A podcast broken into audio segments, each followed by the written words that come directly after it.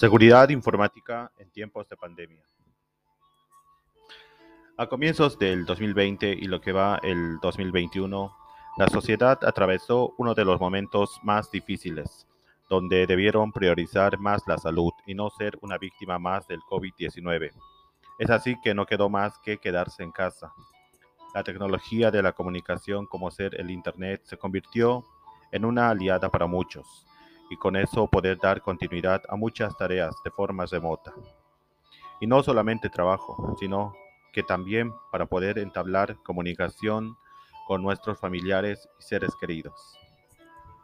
El trabajo desde casa y todas las transacciones por Internet, como ser el home banking, las reuniones online y todo tipo de comunicaciones en sitios de Internet, se han transformado en una necesidad indispensable para dar continuidad al negocio, al trabajo y a la vida cotidiana.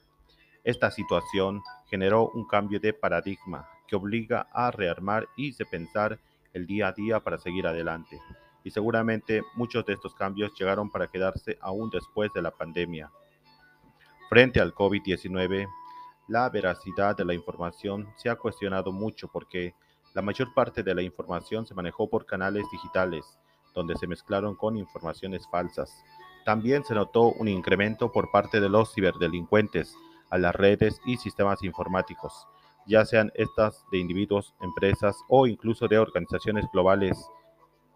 Los ciberdelincuentes creaban sitios web, campañas de mails maliciosos, utilizaban virus extorsivos para robar información y credenciales o capturando dispositivos y de esa forma vulnerar las aplicaciones de actividades online y más. Para la ciberdelincuencia todos somos potenciales víctimas, pero la peor parte en este escenario del COVID-19 fue encontrarse frente a la imposibilidad de acceder a nuestros dispositivos o no poder recuperar la información que guardamos o necesitamos. A pesar de estar cuidando nuestra salud por el tema de la pandemia, también teníamos que cuidar nuestra seguridad informática en casa, que al mismo tiempo, en algunos casos, se convirtió en nuestro lugar de trabajo. Bueno, para, para la seguridad informática tenemos las siguientes medidas de protección ante el ciberdelito. Como dije antes, la ciberdelincuencia se ha incrementado porque pasamos más tiempo en casa, conectados a Internet. Es cierto que se podría evitar ser víctima si se adoptara buenas prácticas en la seguridad de información y que esas prácticas con el tiempo se conviertan en hábitos. Todos estos hábitos tendrían que convertirse en algo cotidiano de la vida, ya que es esencial en el contexto actual.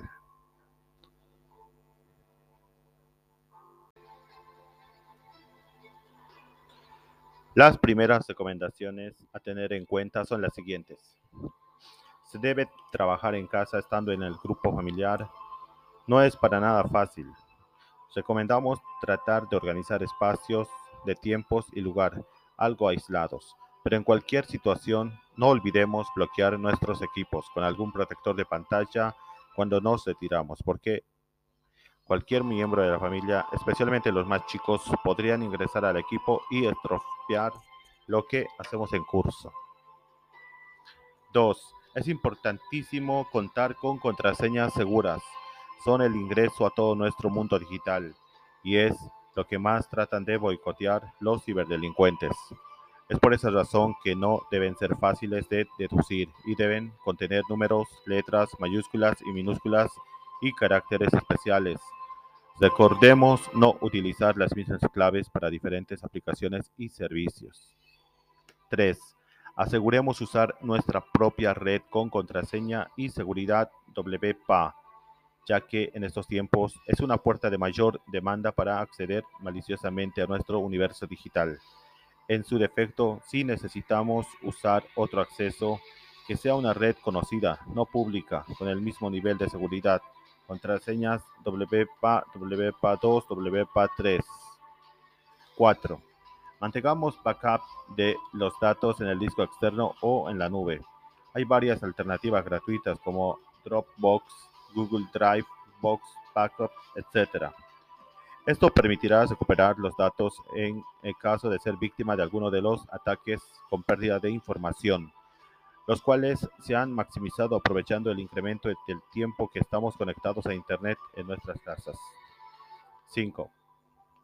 La necesidad de comunicarnos virtualmente con nuestros seres queridos o para continuar con nuestras obligaciones han incrementado exponencialmente las reuniones virtuales a distancia y el uso de las herramientas para ello Skype, Zoom, GoToMeeting, etc. Conjuntamente con los riesgos asociados en ello, es conveniente verificar que no tengamos intrusos participando y usar una contraseña para acceder a cada reunión. Además de tener una contraseña fuerte como usuarios de la aplicación, particularmente Zoom es una de las alternativas de mayor demanda que ha presentado vulnerabilidades, algunas ya corregidas y otras en cuya solución se está trabajando pero una mejora importante incorporada recientemente es el uso de la sala de espera, que permite controlar y aprobar el ingreso de cada participante. 6.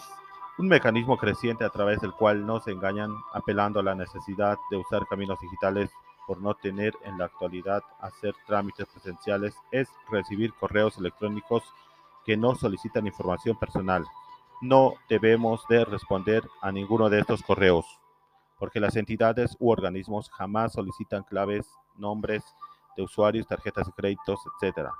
También desconfiamos de los mensajes que recibimos que solicitan acceder a un link o páginas o enviar información sensible a cambio de premios, casas, loterías, etc. 7. Hoy en día existen muchas páginas web que muestran información falsa o artículos sobre COVID-19 que aprovechan para hacernos protagonistas de un ataque. Es riesgoso cliquear enlaces sospechosos. Entonces, lo que debemos de hacer es solamente ingresar a sitios seguros. No os recomiendo hacer desde un enlace. Tenemos que verificar que la página a la que deseamos ingresar tenga el símbolo del candado en la parte superior. Ese símbolo nos indica que es una conexión segura, cifrada. 8. Los ciudadanos, los cuidados de la salud adoptados nos obligan a incrementar nuestras operaciones bancarias online desde casa. Así también cuidemos nuestra información y activos navegando en los sitios oficiales de la banca online, que son seguros, y descargando las aplicaciones para el celular desde los mismos. 9. También en este contexto de la pandemia se hizo indispensable realizar compras remotas en páginas digitales Hagámoslas en tiempos de tiendas de confianza o sitios conocidos que tengan una reputación establecida y confirmemos que tengan un número de teléfono de contacto. Desconfiemos de aquellas páginas de Internet que solicitan ingresar datos personales fuera de los normales.